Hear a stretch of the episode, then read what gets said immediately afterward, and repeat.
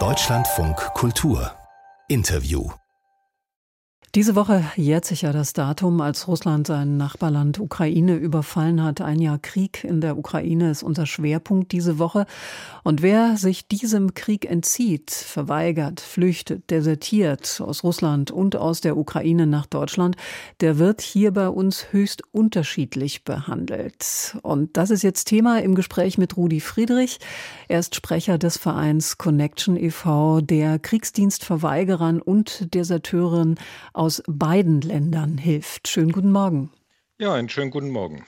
Wie steht es denn aktuell um den Schutz insbesondere von ukrainischen und russischen Kriegsdienstverweigerern hier bei uns in Deutschland? Ja, wir gehen davon aus, zum, zunächst mal, wie viel sind denn das eigentlich? Wir gehen davon aus, dass aus der Ukraine etwa 170.000 militärdienstpflichtige Männer ähm, das Land verlassen haben. Viele davon sind in Westeuropa. Und für die ukrainischen Männer ist das so, dass sie wie alle anderen ukrainischen Staatsbürger hier einen humanitären, einen befristeten humanitären Aufenthalt haben. Das heißt, im Moment sind sie tatsächlich sicher hier. Ähm, es ist die Frage, was passiert, wenn dieser befristete Aufenthalt zu Ende ist. Denn sie haben sich ja in der Ukraine dem Militärdienst entzogen. Für Russland ist es so, dass wir davon ausgehen, dass 150.000 aus Russland das Land verlassen haben. Die sind vor allen Dingen in die südlichen Anrainerländer, also Kasachstan, Usbekistan, Armenien, Georgien oder auch die Türkei geflohen. Es sind nur sehr wenige nach Deutschland gekommen und äh, wir schätzen, dass etwa 600 äh, seit Februar, nee, seit März letzten Jahres hier in Deutschland Asyl beantragt haben. Und da passiert leider etwas sehr Unerfreuliches. Ähm, wir haben gerade vor drei Wochen eine Ablehnung eines Militärdienstentziehers aus Russland in der Hand gehabt. Das Bundesamt für Migration hat ihn abgelehnt mit der Begründung, es sei gar nicht wahrscheinlich, dass es eine Mobilisierung geben würde. Jetzt muss man dazu wissen, der Ablehnungsbescheid ist vom Januar diesen Jahres. Und die Teilmobilmachung, die ja sehr viel in der Presse auch ähm, rumging und über die sehr viel berichtet wurde, war vier Monate vorher. Und trotzdem hat das Bundesamt ihn mit einer solchen Begründung abgelehnt. Und das erschreckt uns sehr.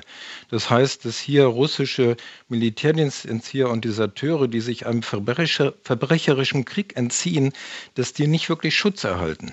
Mhm. Was passiert denen? Was, was droht denen, äh, wenn die zurück in ihre Heimat müssten? Naja, letztlich ist es so, dass äh, die Strafen immer mehr verschärft werden in Russland. Die Strafen sind erhöht worden. Das Rekrutierungsalter ist erhöht worden auf bis zu 65 Jahre. Ähm, es ist eine weit, immer weitere Verschärfung der Situation festzustellen.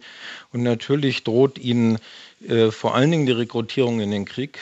Das muss man ja sagen, dem haben sie sich ja entzogen und das bedeutet, dass sie dann ähm, ja, ins Militär gezogen werden und in die Ukraine gebracht werden.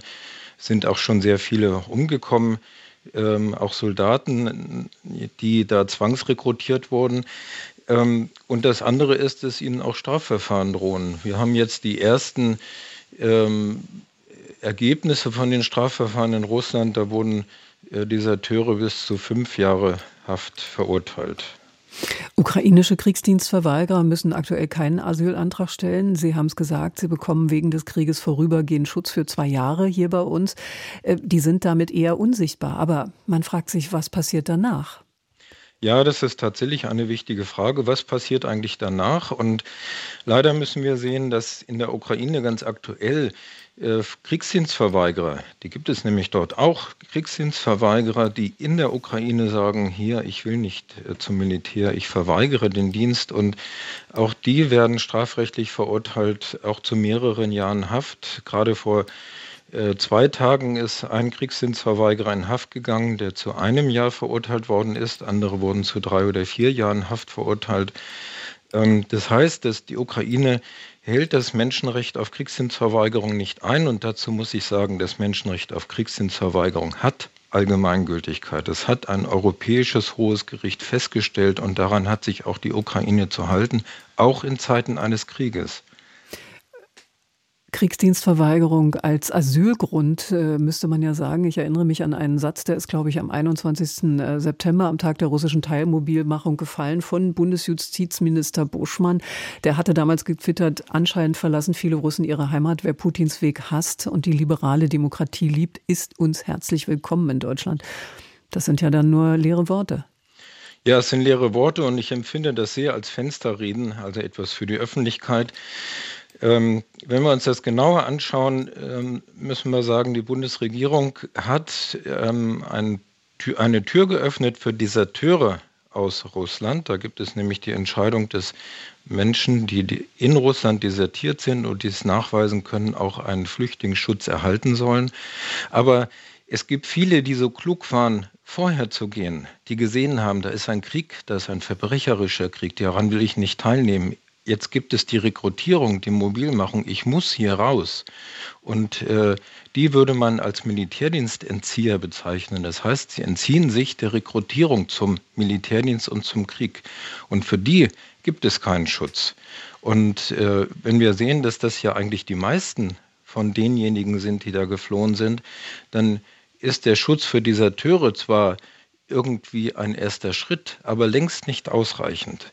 Und so empfinde ich das, was Politiker zum Teil von sich geben, Politikerinnen zum Teil von sich geben. Äh, die sollen sich dem Krieg entziehen, die sollen äh, desertieren, äh, wir bieten ihnen einen Schutz. Das ist eine, äh, ja, das sind in der Tat leere Worte und da müssen unbedingt Taten folgen.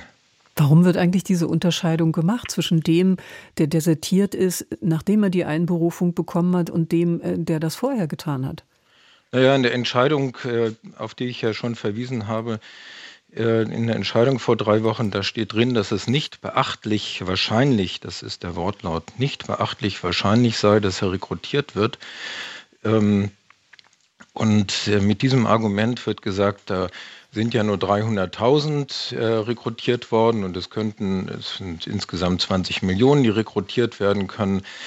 Aber in der Tat, in der Realität, wer weiß denn schon, ob nicht an der nächsten Ecke jemand steht und kontrolliert und ich dann als ähm, 40-Jähriger, als 30-Jähriger, als 20-Jähriger gleich zum Militär gebracht werde. Niemand weiß das. Und äh, da sage ich mal, diese beachtliche Wahrscheinlichkeit verhindert, dass die Leute, die sich wirklich gegen den Krieg entscheiden, den notwendigen Schutz erhalten. Da muss die Politik also aktuell dringend was ändern hierzulande.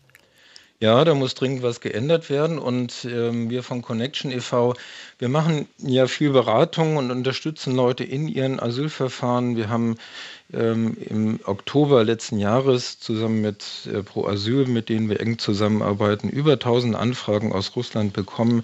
Wir kriegen viele Anfragen aus der Ukraine auch, auch von dort. Ähm, und ähm, ich wir versuchen natürlich, das auch in die Politik wieder hineinzubringen. Jetzt in den nächsten Tagen äh, geht es mir darum, in äh, Gesprächen mit Abgeordneten auch nochmal auszuloten, wo können wir da was machen, wo können wir da was ändern, wie kann die Regierung und das Bundesamt dazu bewegt werden, wirklich einen Schutz äh, zu bieten für diejenigen, die sich diesem Krieg entziehen. Rudi Friedrich war das, Sprecher des Vereins Connection e.V., der Kriegsdienstverweigerern, Deserteuren und Wehrflüchtigen unterstützt. Ich danke Ihnen für das Gespräch. Ich danke auch sehr herzlich.